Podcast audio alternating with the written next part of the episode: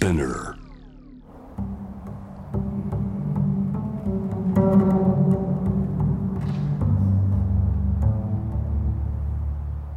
藤原信也新東京漂流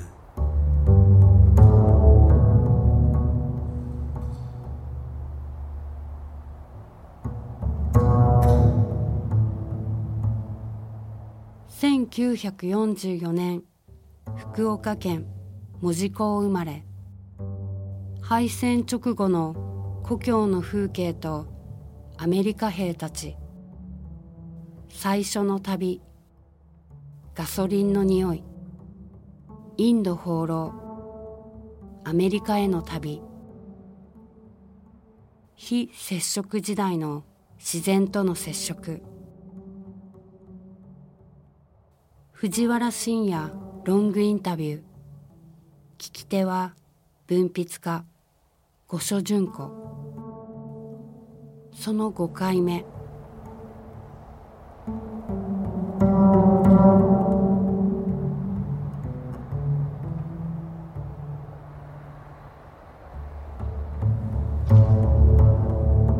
ロサンゼルスからこう北上して、まあ、地図でいうとこう時計回りになる形で、うんロサンゼルスから北上して、えー東に行きニューヨークに行って、また南下してこう一周しますよね。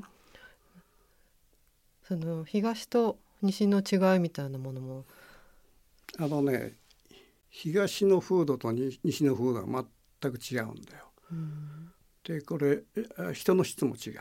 うんあのニューヨークだとかあっちは犯罪が多くてあの結構怖いというイメージがあるんだけど俺はあのむしろひ西海岸の方が怖い。うん。すごく平和で明るいえー時間と風景の中でね突然ねあの舞台が暗転するみたいにね変なことが起きるはい。場所なのね。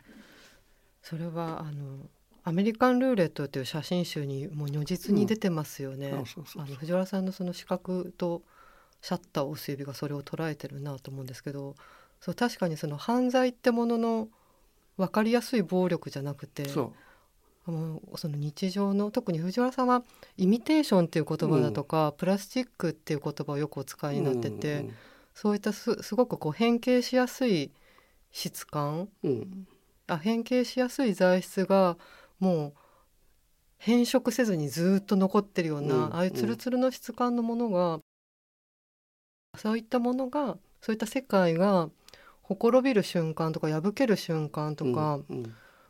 そういう瞬間を藤原さんは待ち望んでるようななんかその瞬間を映すためにあるあるてある種こう世界の運動を一瞬止めて、うん。それの写真を撮っているっていうような感じがすごくして。うん。だから突然ごく普通のやつがねとんでもないことやっちゃったりうんうん。するわけね。だから例えばあのまああそこにハリウッド通りってあるんだけどハリウッド通り歩いてるとさでなんか人だかりがしてるからバッと見たらね、えー、に十数階建ての屋上に女性中年女性が立ってるわけ。あの屋上の端にね。うん。でみんなわーっとこう集まっていると。それでポリスラインが黄色いの引かれてそれでみんな見守っててそうするとね何事もなくねその女性がね足を踏み出すんだよ。うん別に飛び降りようとかそんなのないわけ。あの歩くわけうん空間を。へでそのも落っこっちるわけ、だからそこにね自殺とかなんかそんなイメージないんだよ。えなるほど。うんただこうなんかアニメっぽい感じでねパッて歩いてそのまま足を踏み出してポーンと落っこっちて落っこっちるわけね。モーションだけがこうそうそう。あるんです、だから自殺のイメージ全くないんだ。うんでこれやっぱり役をやってると思うんだな。おそらく多分ね。うん。でまあそういうジャンキーっていうのは結構ニューヨークよりもあの西の方が多くてね。うんで意外と普通の顔した人間でも結構ジャンキーがいたりさうんでそういう形でその自自殺の意識なくてポッと足踏み出してそのままポンと落っこってくるわけね。うんうんで落っこって地面に叩きつけられるわけよ体がね。うんでこの時の音がすごいすごいんだよ。うんどどんな音なんですか？あのね巨大なねぬ濡れ雑巾をね巨人がバシャー叩きつけたような音だ。あああの液体と固体がぐっちゃぐちゃになってバチャーンうん、っていうこれは液体の音なんだよ。あのもろにその地面にね人間の体がぶつかった時は、うんうん。あの物の音じゃなくて液体の音なの。ということは人間の体は9 90%以上水じゃない。そうですね。水風船みたいなもんなんですね。水なのよ。うん。でそのバシャーっていう音がねすごいね自分の体に響くの。うん。これは同じほら水分の構成してるから。そうですね。音はまた響きですしね。このバイブレーションがねうん。自分の体にブワーッとくるわけよ。うんうん。でみんなねそこにいる連連中がみんなそれ感じてるわけよ。わーっつって。はいはいそうするとねあのアメリカのポリスはねええすごくあの冷静なんだけど、うん。こいつらも興奮しちゃってね。一瞬もうその音が体にバーンってききたらねそのうんポリスまで興奮しちゃってね、うんうん。あのポリスラインの周りに「そう溶け溶けだ!」とかねすごいんだよ。うんうん急に興奮しちゃってさ。それで いわゆるねそんな変なことが起きる場所なんだ。だからもうドラマとか物語ではないわけですよね。その音の響きとに感化されて警察も動いてるわけですし、だからその現実感が現実感がないわけ、うん、だけど突然叩きつけられた水の音でね。現実に戻っちゃうわけバッと。でその怖いとか不快だとかあの気持ち悪いとかそういうのが一気に来ちゃうわけね。うん。でそれまでは何の現実感もなかった場所がね。はいはい。だからそういう西海岸っていうのはねもう非常に非現実的でありながら突然さっきあの舞台が反転する、まあ、暗転するような形でうん突然怖いことが起きるというねそういうこう周りねこのバーチャルの怖さだな。うんだけどニューヨークあたりはねまあ何か犯罪するやつも悪そうな顔しててこいつの前行くとやばいととかねそういうあるわけよ。だけどカリフォルニアあたりだとほら街歩いてても見ず知らずのやつが「はい」なんつってさ、うんあの挨拶するじゃない。はいこれ意味ないんだけどね。うん。あのそういうこう割とこうシンパシーのある、えー表現する街なんだけどもそういう平和な街でありながら目の前に来たごく普通のやつが何をするか分かんないっていうね。うん。そういうこうはい。怖さをうん。持ったあの街でそれはねそうですあのバーチャルリアリティもみたいなものがある一つの文化を形成してることによるものだと思ってるわけね。うんでバーチャルってのは結構怖くてねはいあの突然何がパッと反転するうんか分かんないっていうようなところがあってでその感じがねやっぱり今若いやつにちょっと出てきてんだね。うんあのごく普通の顔をしたやつがとんでもないことを犯罪を犯すみたいなのあるじゃない。はいむしろむしろそういうのが最近増えてんだね。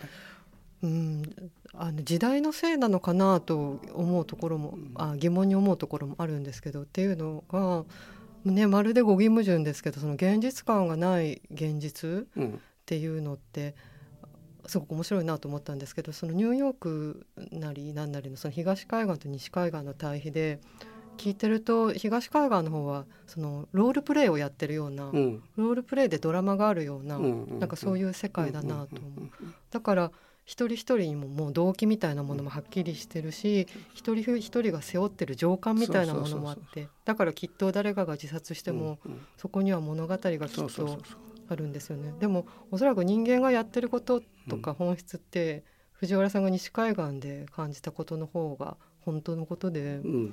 あの、まあ、動機なんかも多分こう切断されててうん分かるものでもないしむしろその人が崩れたうん。破れた音の方に その物質性としてうん。感化されてしまって動いていて、そういうふうに現実っていうのが破られる。だから今あなたが言った物語性だよね、うん。要するにあの過去と現在未来ってのはずっとつながっていたり人と人の関係っていう物語でつながっていたりそういうその物語性のによってその人間社会って成り立ってるわけだけどもそういうものがぶつ切れてるっていうかな。例えば人が死ぬ時に全く死ぬ雰囲気ないまま死んじゃって、えー地面に叩きつけられた時に初めて現実に戻戻るという、この落差だね。うん。自殺なんていうこう情緒すら許さないっていうかないわけじゃないですか。そう情緒がないでもそのことにこうなんて言うんだろう。安心もするんですよね私なんか、まあそれはあると思う。うん、引きずってるこううん。情緒がないっていうか、だからコンビニ入って安心すると同じだよ。そうかもしれないですね。あのバーチャル空間っていうのはさ、うん。すごく安全でさ、そなんか知らんけど庇護されてるっていう感じがあるじゃない。うん。ここでは何も起きないっていうね、ある種のこのある意味の治外法権っていうか安全地帯っていうか、で全てあの周りにあるものは食べ物だったり、まあ食べ物中心で生活用品もあるんだけど、うん美味しいものばっかりに囲まれてるわけよ。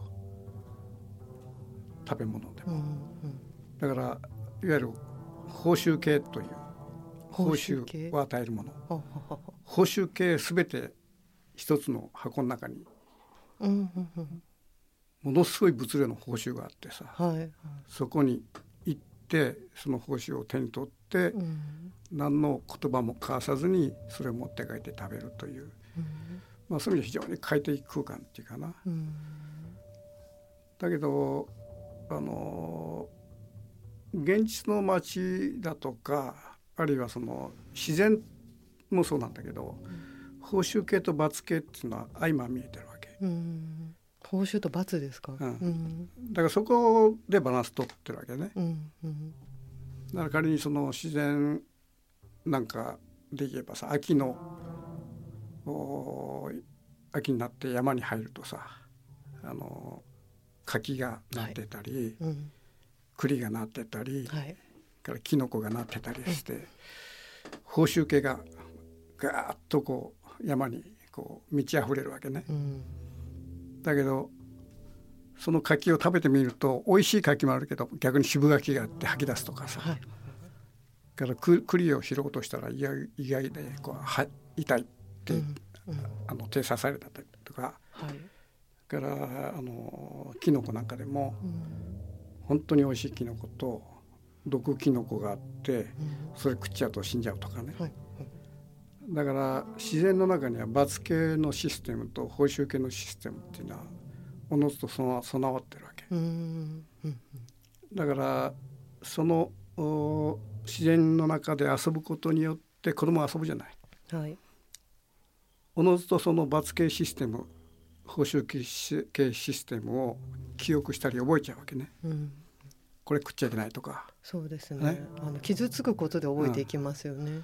だからその野山でえーの世界にもそういう報酬系罰系っていうのがあってさ、うんでその報酬系罰系っていうのは人間の脳の中にもあるわけよ。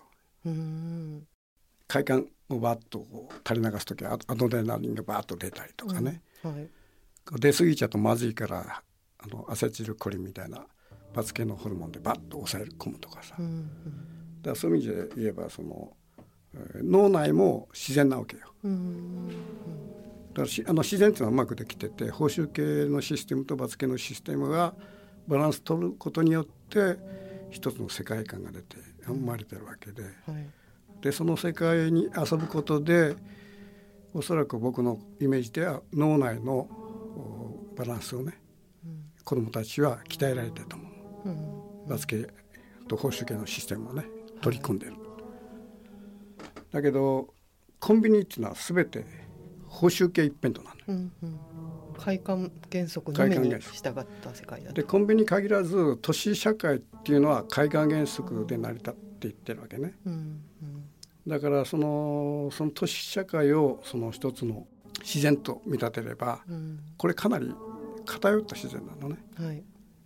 全て報酬系で成り立ってるうんっていう海岸原則で。はいでそういうとこで育つっていうのは結構危うくてね、あの脳のバランスも崩れてくると俺は思ってるわけ、当然周り周りの環境を転写するわけだから、人間は。そうですね。で罰系ってのはけまあたまたま交通事故に遭うとかさそういうそのいわゆる、えー、アクシデントくらいしかなくて、うん、ほとんどの場合も報酬系のシステムの中で子どもたち育っていくから、うん。はい、ある種のこの自分に罰を与える力みたいなのがどんどん弱まっていくっていうかな、うん、それがやっぱり僕らの身体性と小さい時からそのコンビニ文化で育った子たちの身体性っていうのはおそらくおのずとそこで違うんだろうと思ってるわけね。うん、ただ今そのそういう報酬系一辺倒のこう、まあ、人類社会に、えー、罰系システムっていうか、うん、あの新型コロナがバーッと来てるわけだ。これはものすごく象徴的っていうかな。うん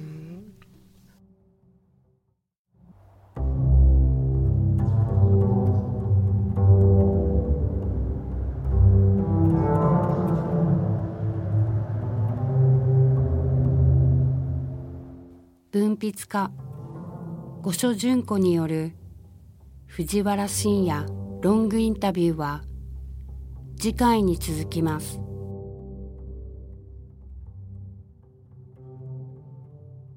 藤原信也新東京漂流。